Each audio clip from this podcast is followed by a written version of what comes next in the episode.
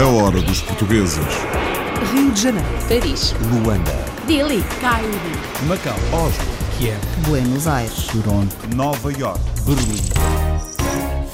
Há uma universidade em França onde se aprende português com especialização em turismo e garantia de trabalho. As nossas saídas profissionais são quase 100%. A quase totalidade dos nossos estudantes atualmente encontra trabalho na área do turismo, mas também na área da tradução, mas na área da guiagem nós temos praticamente 100%. Poderíamos ter até mais estudantes e mais saídas porque há um enorme pedido em termos linguísticos nessa área. Uma licenciatura em português e turismo numa universidade francesa.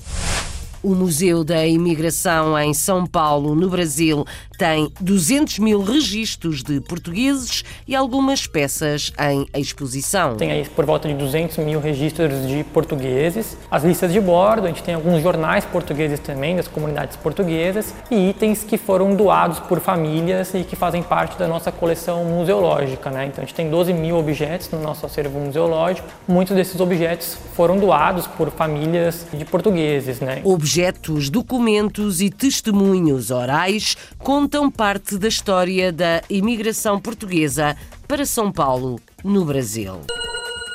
Há um treinador de futebol português nos Estados Unidos a elogiar o que se faz em Portugal dentro das quatro linhas. Portugal é um país pequeno, mas faz coisas no futebol enormes. O futebol português foi sempre uma mistura, aquelas características de- artísticas, mas também tinha muita disciplina. Sempre me identifiquei como não só um treinador de futebol, mas um treinador de futebol português. Aprendeu a gostar de futebol a ouvir com o pai os relatos na rádio.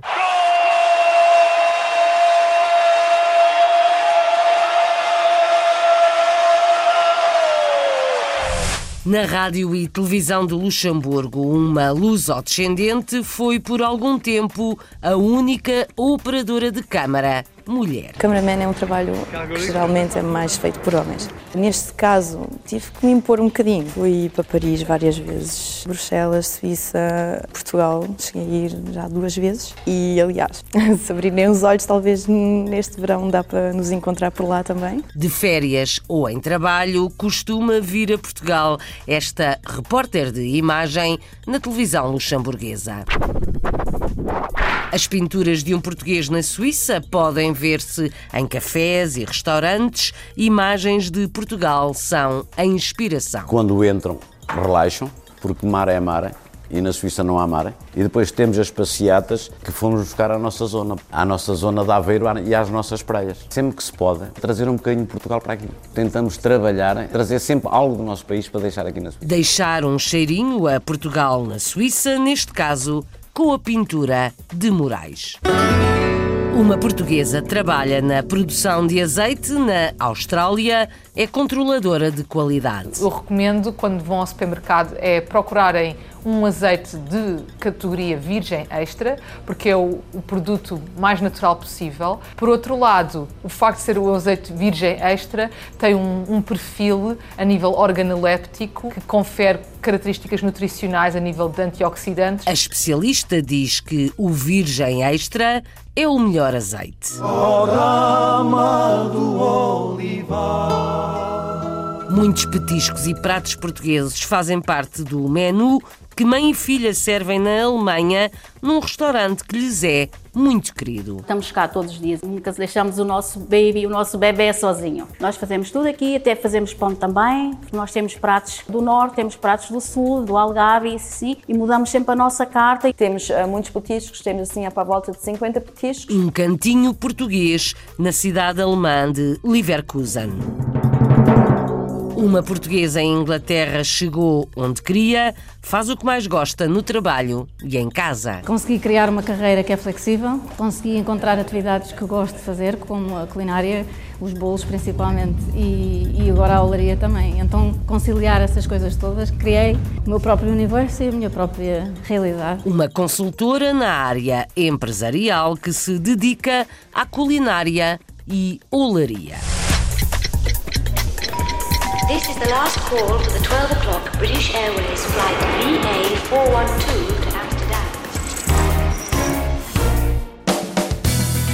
sul de França há uma universidade onde se estuda português com a especialização em turismo e as saídas profissionais são garantidas. Há muito que se estuda português na Universidade de Aix-Marseille, que tem uma vocação multicultural e multidisciplinar. Ernestina Carreira, diretora do Departamento de Português, explica a importância desta universidade. A professora Patrícia Madeira dá exemplos da carreira que alguns antigos estudantes seguiram. E outra professora, Adriana Coelho, elogia a lusofonia. Testemunhos para ouvir na reportagem de Carlos Pereira para a Hora dos Portugueses. O Departamento de Português da Universidade de Aix-Marseille existe há cerca de 50 anos. Recentemente passou a acolher a Cátedra Eduardo Lourenço.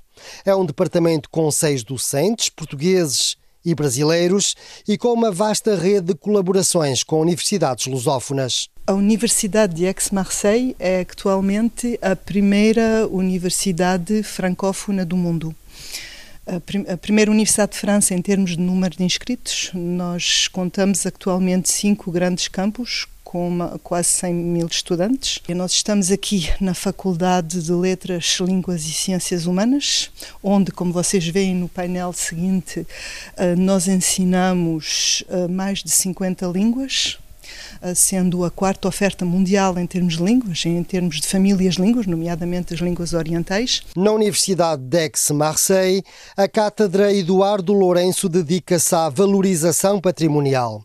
Por isso, o Departamento de Português especializou-se numa área bem particular, o turismo. Bom, nós somos a Uh, com Paris, a, a, segunda região turística de França e uma das quatro primeiras regiões turísticas do mundo.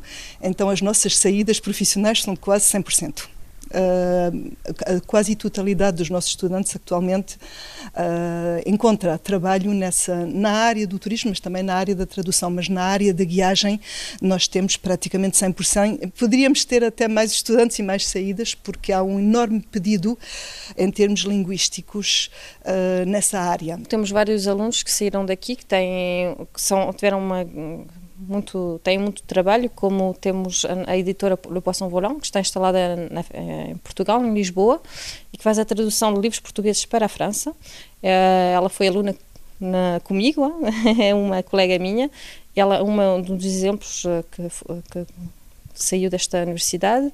E temos outro aluno que está no Brasil que é intérprete uh, e uh, ele trabalha com os vinhos uh, e com a exportação dos vinhos é um do, são os dois exemplos e há muitos estudantes que conseguiram ter uh, bons lugares de trabalho graças à nossa formação. Aqui estamos falando para os portugueses, então não, não hesito em fazer elogios, espero que o, os franceses não me ouçam, mas, na minha opinião, a lusofonia, mesmo se em termos de meios, é claro que a francofonia vai ter mais uh, meios espetaculares de ser representada, eu acho que o equilíbrio entre os países dentro da lusofonia é muito maior e que, do ponto de vista tanto cultural quanto linguístico, o, uh, o, o, apoio dado pelo governo português é realmente uh, notável e sem nem sombra de neoimperialismo, vamos dizer assim. Eu, como brasileira, me sinto valorizada, completamente à vontade em todos os os encontros que nós fizemos aqui, a participação de pessoas que vêm tanto do Brasil quanto, quanto do, de Portugal, realmente há uma igualdade de posturas, de formação, etc. E, uh, bom, realmente uh, estimula, estimula muito o nosso trabalho e é assim que nós temos conseguido manter o português aqui, o que nem sempre é fácil. Esta formação, aqui na Universidade d'Aix-Marseille, não é uma formação universitária clássica. É multidisciplinar, é multicultural e, para além disso, os alunos têm a garantia de ter uma forte taxa de empregabilidade. Saídas profissionais praticamente garantidas para os estudantes que saem desta universidade, no sul de França, onde o português se aprende com a especialização em turismo.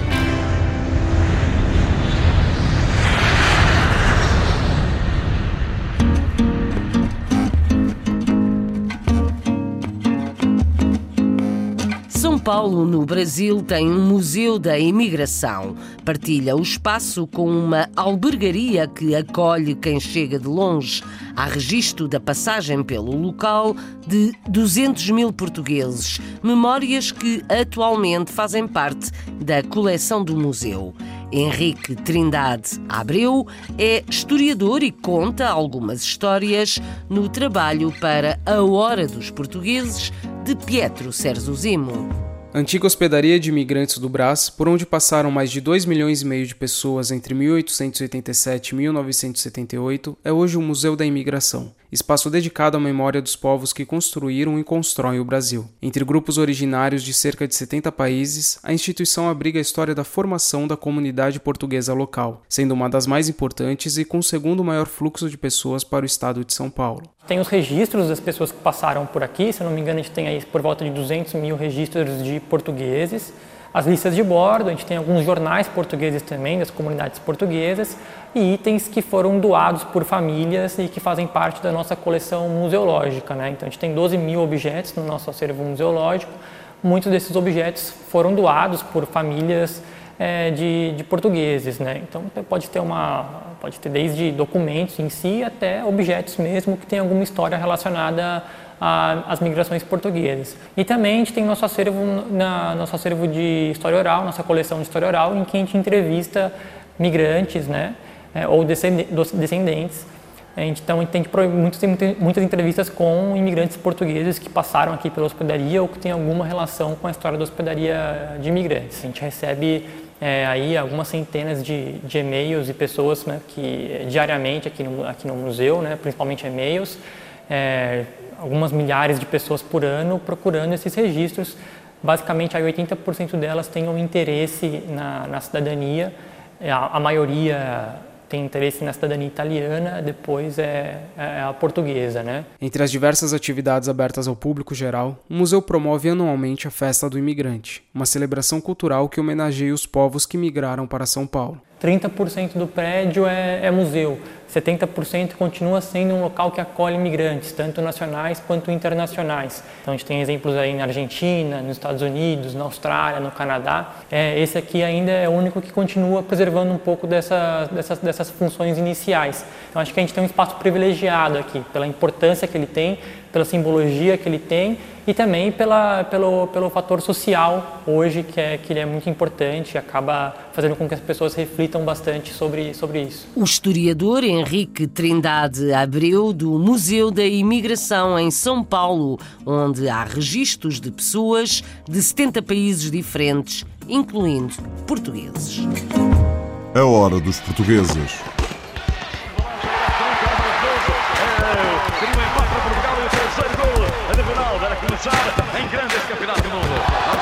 Há um treinador de futebol português a viver e a trabalhar em San Diego, na Califórnia, Estados Unidos. Rogério Mendes nasceu nas Caldas da Rainha, mas mudou-se para os Estados Unidos, ainda pequenino. Foi em miúdo que começou a gostar de futebol e é com a técnica europeia que faz o seu trabalho. Elogia o futebol português, como vamos ouvir na reportagem para a Hora dos Portugueses de André Aguiar e Nelson Ponta Garça. Rogério Mendes dedicou uma vida à sua paixão, o futebol. Tem desenvolvido nos últimos tempos técnicas e táticas europeias aqui na cidade de São Diego. Nasci nas Caldas da Rainha, ah, vim para os Estados Unidos com 3 anos, fiz toda a minha escolaridade aqui nos Estados Unidos, estudei Psicologia na Universidade, também em Massachusetts. Portugal foi sempre casa para mim. Um, passei praticamente 90% das férias escolares em Portugal e adoro Portugal. Tenho lá amigos, tenho lá avós, tios e, e tudo. Vivi nos Estados Unidos a maioria da minha vida, mas ainda me considero muito português. A paixão pelo futebol despertou cedo em Rogério Mendes. Com menos de 10 anos, já celebrava os golos de Portugal com o pai, ouvindo o relato dos jogos na rádio. Futebol para mim começou com menos de 10 anos a ouvir o relato no rádio com o meu pai celebrar os golos da, do Benfica da seleção. Portugal é um país pequeno um, em, em, termos de população e também em tamanho do país, não é? Mas faz coisas no futebol enormes. O futebol português foi sempre assim uma mistura, essa invenção, aquelas características de, artísticas, mas também tinha muita disciplina. E é por isso é que eu, eu me revejo muito como um treinador português nesse aspecto, porque o futebol português tem essas duas coisas e eu como treinador também tenho essas duas coisas. Sempre me identifiquei como um, um, não só um treinador de futebol, mas um treinador de futebol português. Ainda jovem, com menos de 20 anos, Rogério Mendes iniciou a sua formação de treinador, depressa chamando a atenção de outros profissionais e mudando-se para São Diego, Califórnia. Comecei a treinar muito jovem, com menos de 20 anos comecei a treinar. Quando tirei um curso, uma formação de treinadores, que é aqui que é equivalente a Portugal ao nível 2, uh, fiz cá, um, USSF B License, e aí conheci um português, aliás, de San Diego, e ele é que me convidou para vir cá. E disse que eu deveria treinar um, tempo inteiro e que havia, haveria muita oportunidade para fazer isso cá. São Diego foi uma verdadeira terra de oportunidades para este treinador de futebol português, o qual sempre manteve uma ligação a Portugal e a esse desporto de eleição no nosso país. Ao contrário dos Estados Unidos, onde o futebol é outro jogo. Mesmo assim, há espaço para todos, incluindo um treinador de futebol português.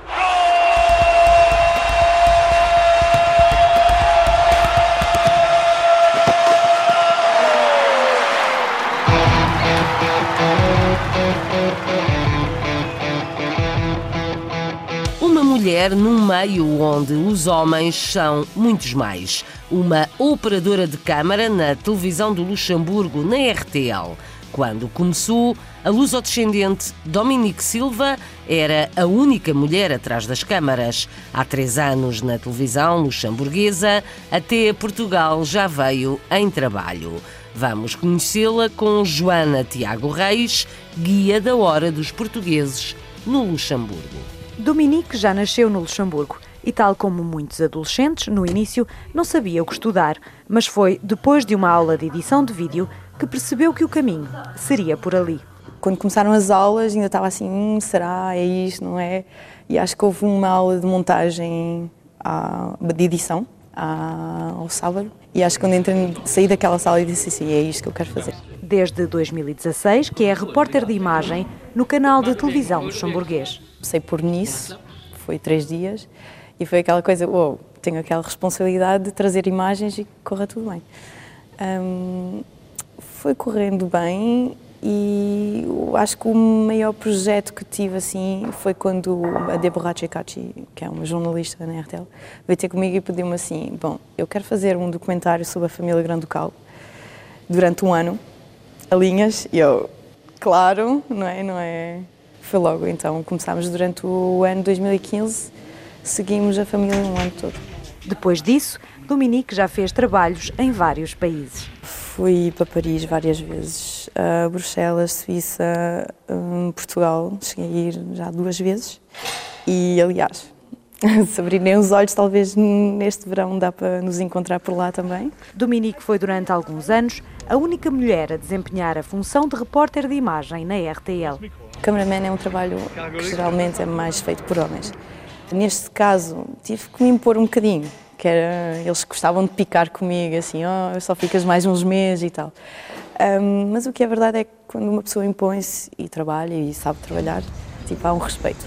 Depois do médico lhe dizer que tinha de fortalecer as suas costas, Dominique tornou-se uma aficionada do crossfit ocupou muito o meu tempo e consegui fortalecer as minhas costas e o que ajuda bem quando se tem uma câmera assim de uns quilos assim de um lado, tipo ajuda a manter as costas e para não doer e para para continuar a fazer o trabalho que se tem. Né? Apesar de ter uma agenda preenchida, esta jovem lusodescendente vem a Portugal sempre que pode. Quando consigo assim apanhar uns dias tento escapar para Portugal para ir visitar amigos e família, claro.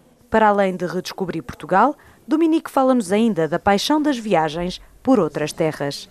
Uma outra coisa que ocupa muito o meu espaço é viajar. E é uma coisa que vai continuar a ocupar muito do meu tempo.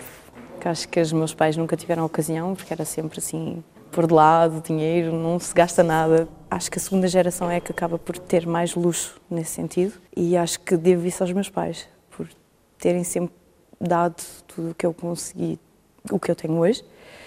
E hum, ao viajar, acho que os levo um pouco comigo nas minhas viagens. E assim chegamos ao fim de mais um testemunho de uma lusodescendente no Luxemburgo. Filha de emigrantes a quem reconhece o mérito de ter a vida que tem, uma lusodescendente no Luxemburgo, repórter de imagem na televisão do país.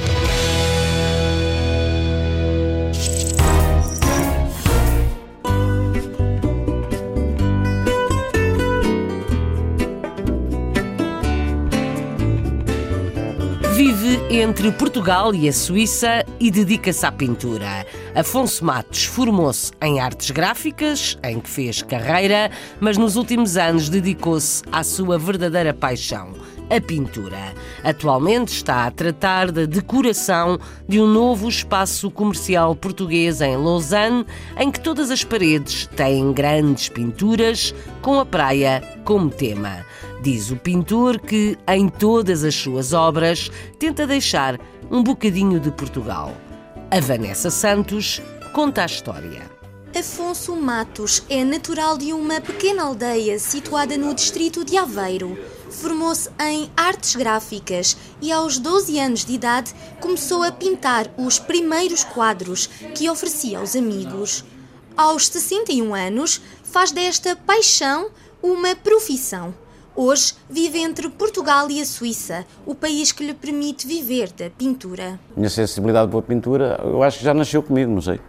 Porque desde, desde que comecei a pintar, comecei a, a ficar sensível àquilo que fazia. Fui para artes gráficas quase por um mero acidente. Porque o meu professor de desenho disse que se fosse nas artes gráficas era capaz de se ingrar, de fazer qualquer coisa na vida. E então comecei a apostar. Comecei com 12, 13 anos a fazer umas brincadeiras para os amigos nas motas, a fazer uns desenhos e assim. E as coisas foram, foram progredindo. E olha, e cá ando. Os meus primeiros trabalhos foi numas B5 antigas para uns amigos lá na minha, na minha terra. É engraçado. O projeto atual de Afonso encontra-se no centro da cidade de Lausanne. Trata-se de um estabelecimento português que pretende criar um ambiente temático através de pinturas murais, em que o tema é a praia. Foi um pedido do cliente e depois uh, juntei um projeto meu ao projeto do cliente e, e fizemos o trabalho. Porque, regra geral, eu tenho que obedecer ao cliente, porque é para o cliente que eu trabalho. É para o cliente que eu trabalho, não, não é para mim. O cliente dá-me a ideia e eu, então, dentro das possibilidades, trabalho as ideias. E assim surgiu. Tem, temos a área descompressante que, quando entram, relaxam, porque mar é mar e na Suíça não há mar. Uhum. E depois temos as passeatas que fomos buscar à nossa zona, porque à nossa zona de Aveiro e às nossas praias. Irá levar um chapéu de, de praia em cima, que por sua vez ela está olhando para o, para o horizonte, para a praia. A ideia foi essa que eu quis transmitir e, e o cliente queria. Em 2011 houve uma grande crise em Portugal e então, então tentei vir para a Suíça para, para fazer o que estou a fazer hoje, que foi difícil começar a conseguir. Quando vim para a Suíça, agarrei-me a um trabalho qualquer, todos nós temos que sobreviver, e olha, e graças a Deus as coisas estão, estão a correr bem. Trabalha com o Sr. Bessa, neste caso para o Sr. Bessa, há, há alguns anos tem, tem feito variedíssimas pinturas e estabelecimentos dele. Hum. Qual, quais é que têm sido os conceitos? Explique-me. Os conceitos é, por vezes, é sempre que se pode, é trazer um bocadinho de Portugal para aqui. Porque Portugal é Portugal. E então trabalhamos, tentamos trabalhar, uh, trazer sempre algo do nosso país para deixar aqui na Suíça. Afonso Matos, um pintor que deixa sempre um pouco de Portugal nos seus quadros e nos seus murais, neste caso, na Suíça. A hora dos portugueses.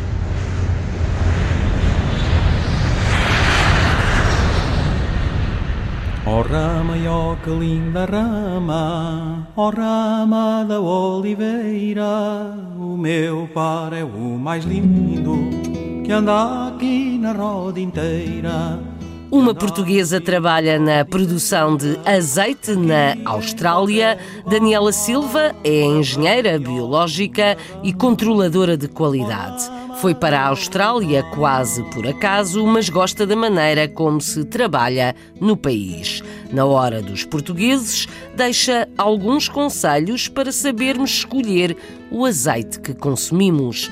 A Filipa Borges Santos foi conhecê-la e conta mais. Daniela Silva, natural da Amadora, formou-se no Instituto Superior Técnico em Engenharia Biológica e foi em Portugal que começou a sua carreira profissional. Hoje trabalha em Geelong, no estado de Victoria, e explica-nos o porquê da Austrália. A história da Austrália é relativamente engraçada porque eu sempre tive curiosidade de trabalhar noutros países, não só pela questão de conhecer culturas, aprender novas línguas, e foi por isso que inicialmente eu fui para o Peru, quis fazer voluntariado durante cinco meses Nessa altura conheci esta rapariga australiana, em concreto ela é de Geelong. Ela estava sempre a mencionar o quanto é, é bom trabalhar e viver na Austrália e então disse, olha, se calhar é uma boa oportunidade de ir explorar a Austrália. Candidatei-me ao Work and Holiday Visa, tinha experiência na área de controle de qualidade, investiguei na altura o que é que existia em termos de na área alimentar e de controle de qualidade aqui na zona Mandei um e-mail para esta empresa e eles disseram sim, porque não, vamos experimentar durante seis meses e pronto. Daniela, explica-nos um pouco as características que o azeite tem de ter para passar nos testes de qualidade. Por um lado temos a parte química, certos, uh, certas características como a acidez, os peróxidos, índice peróxidos, uh, as absorvências no ultravioleta, e por outro lado temos a parte organoléptica, portanto, nós fazemos um, um teste sensorial com um painel de membros, uh, que são provadores que são treinados, que nós procuramos é ver quais é são os atributos positivos, que são três, num azeite virgem extra tem que ter o frutado, portanto o cheiro tem que ser frutado e o sabor.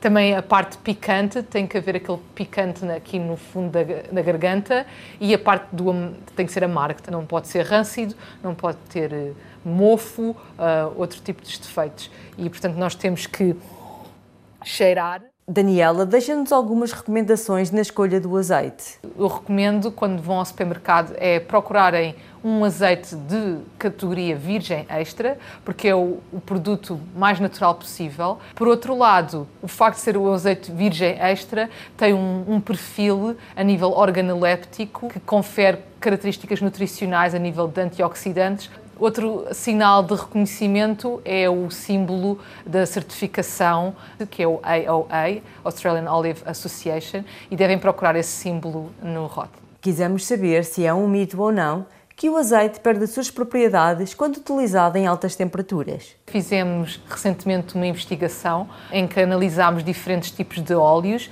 À semelhança do óleo de coco, o azeite também apresenta uma boa estabilidade quando está a cozinhar a temperaturas elevadas.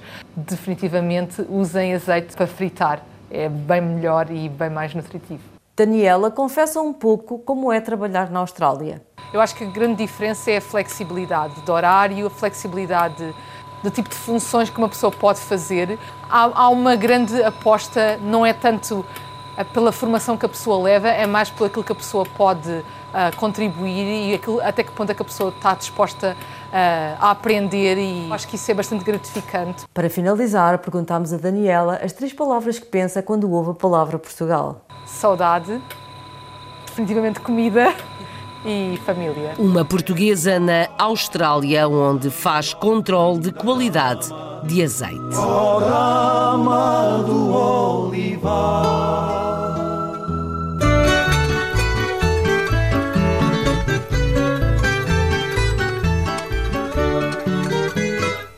Pratos tradicionais portugueses e petiscos, muitos petiscos, fazem parte da emenda de dois restaurantes que mãe e filha têm na Alemanha, em Leverkusen.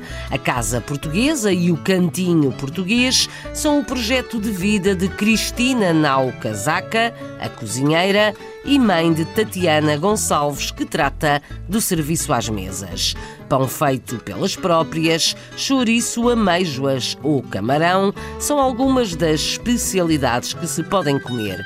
A Marisa Fernandes foi provar. Cristina Nau Casaca e Tatiana Gonçalves são mãe e filha. Criaram em conjunto um projeto gastronómico de sucesso na cidade de Leverkusen. Chama-se Casa Portuguesa e está a funcionar há quatro anos. Eu vim para aqui para a Alemanha já há 34 anos e comecei logo a trabalhar em restaurante, mas era restaurante alemão. E, mas como gosto muito da cozinha portuguesa e sou comilona, não é?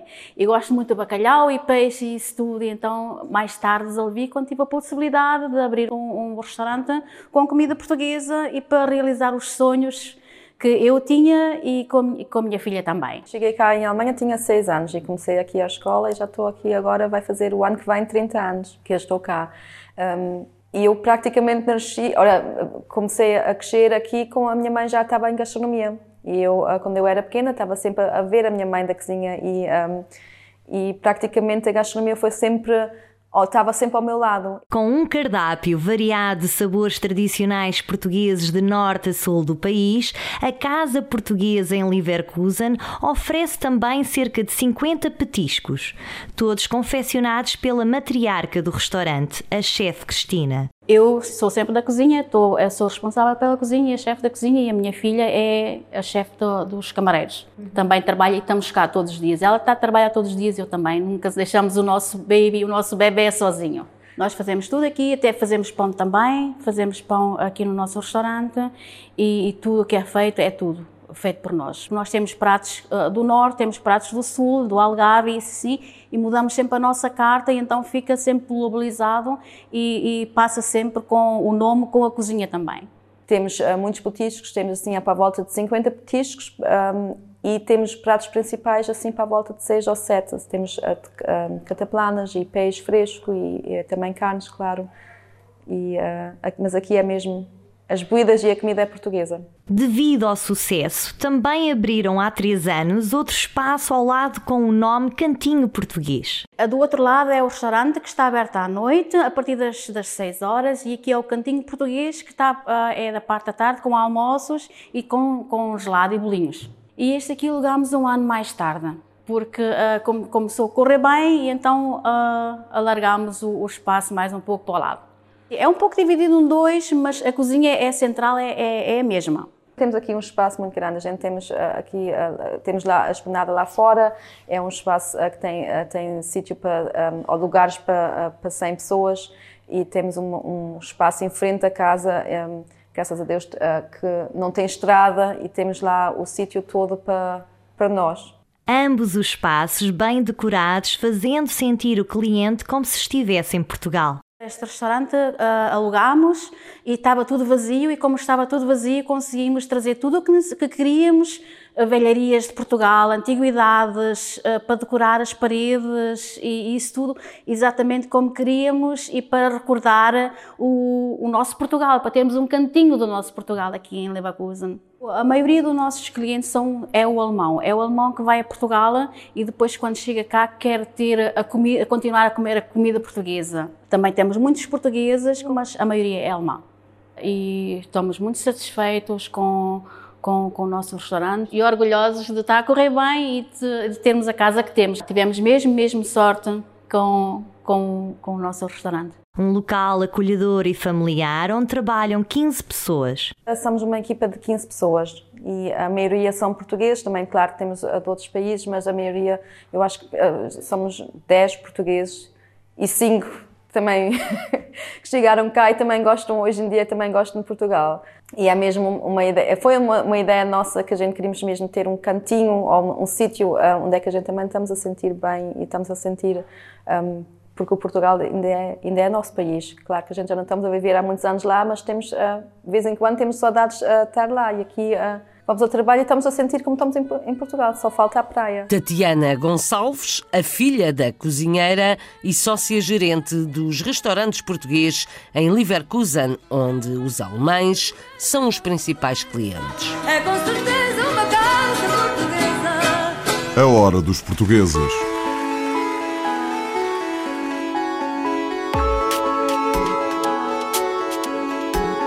Uma portuguesa em Inglaterra faz o que mais gosta, é consultora de sistemas de informação, formada em gestão de empresas, mas também se dedica à culinária. Lançou recentemente um livro de receitas sem glúten. Isabel Montoya conseguiu o melhor de dois mundos. Eu nasci em Lisboa, estudei gestão de empresas no Instituto Superior de Gestão e a ideia era sempre trabalhar em consultoria para poder viajar e conhecer outros sítios e outras pessoas e acabei por ter sorte e começar a trabalhar na Accenture e foi isso que me deu a minha carreira internacional para começar. E eventualmente consegui vir para a Inglaterra em 2008, onde ainda estou e para estar. Então, o que é que eu faço? Enquanto consultora de sistemas de informação, e a plataforma que eu sempre usei foi o SAP, que é um, software alemão. Nós, consultores, vamos para as empresas, uh, sentamos com os utilizadores, temos todas uh, reuniões e reuniões para saber como é que eles funcionam, quais são os processos que têm na empresa implementados na altura. E o que tentamos fazer com o SAP é uh, uma reengenharia de processos implementar as novas formas para eles poderem fazer as faturas e os pagamentos e as comunicações com os bancos e os fornecedores e, e tudo isso. Então é parametrizar o sistema para eles poderem, no dia a dia, fazer os processos deles normais. O que é que é um consultor de sistemas de informação? É um especialista, no meu caso, na área financeira, que vai para as empresas, um, tem todos os requisitos uh, em termos de processos financeiros e tenta utilizar a ferramenta, que no meu caso seria o SAP, e transformar essa informação que nos é dada pelos utilizadores numa coisa que faz sentido em termos, em termos de sistema e, portanto, é integrar as duas partes, a parte de processo de negócio e a parte tecnológica, e quando casamos as duas, depois funcionar. Eu sempre gostei de fazer bolos. Quando comecei a comer uh, sem glúten e a tentar fazer bolos e adaptá-los de receitas que até tinha da minha mãe e da minha avó, comecei a adaptar as receitas e a ver que no mercado não havia assim coisas muito nem boas. E então foi um bocado o desafio também de criar solução para isso. E depois as pessoas começaram a achar piada, a dizer que eram bons, a não, a não ver a diferença. E eu depois pensei, por que não fazer disto um pequeno negócio? Apesar de adorar fazer bolos, a repetição da coisa todas as semanas, até o intenso que é o meu trabalho, começava a ser um bocadinho difícil mas o gosto em testar receitas e criar coisas novas continuava. Então resolvi adaptar isso e juntar as duas coisas que eu gostava de fazer e escrevi um livro. A forma mais fácil para chegar a mais pessoas seria sempre a forma de um e-book, da forma digital. E foi isso que fiz ao longo do ano. E fui mostrando as comidas que eu como, opções que não têm glúten ou que são adaptáveis também a pessoas com outros problemas de saúde, com intolerâncias. E assim juntei o útil ao agradável. Assim fazia as coisas sem glúten, testava receitas, especialmente os bolos, e não tinha que estar a fazer repetitivo todas as semanas a mesma coisa para, para cafés. A minha expectativa quando vim para a Inglaterra era um bocadinho como eu via nos filmes, e um deles era a Mary Poppins, por causa das casas e da arquitetura aqui. E uma das coisas que, entretanto, me apercebi é que eu faço o meu próprio filme. consegui criar uma carreira que é flexível, consegui encontrar atividades que eu gosto de fazer, como a culinária, os bolos principalmente, e, e agora a olaria também. Então conciliar essas coisas todas, criei o meu próprio universo e a minha própria realidade, que é o meu filme. O filme de Isabel Montoya, uma portuguesa feliz da vida em Londres, na reportagem de Renato Guerra para A Hora dos Portugueses.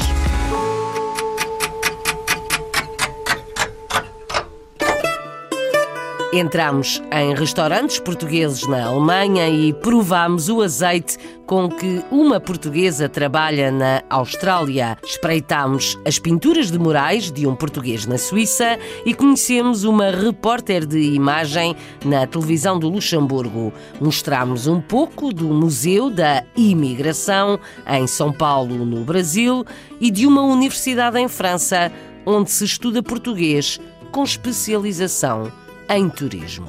A Hora dos Portugueses, com sonoplastia de Paulo Cavaco, edição e apresentação de Isabel Gaspar Dias. A Hora dos Portugueses. Rio de Janeiro. Paris. Luanda. Delhi. Cairo. Macau. Oslo. Kiev. Buenos Aires. Toronto. Nova York. Berlim.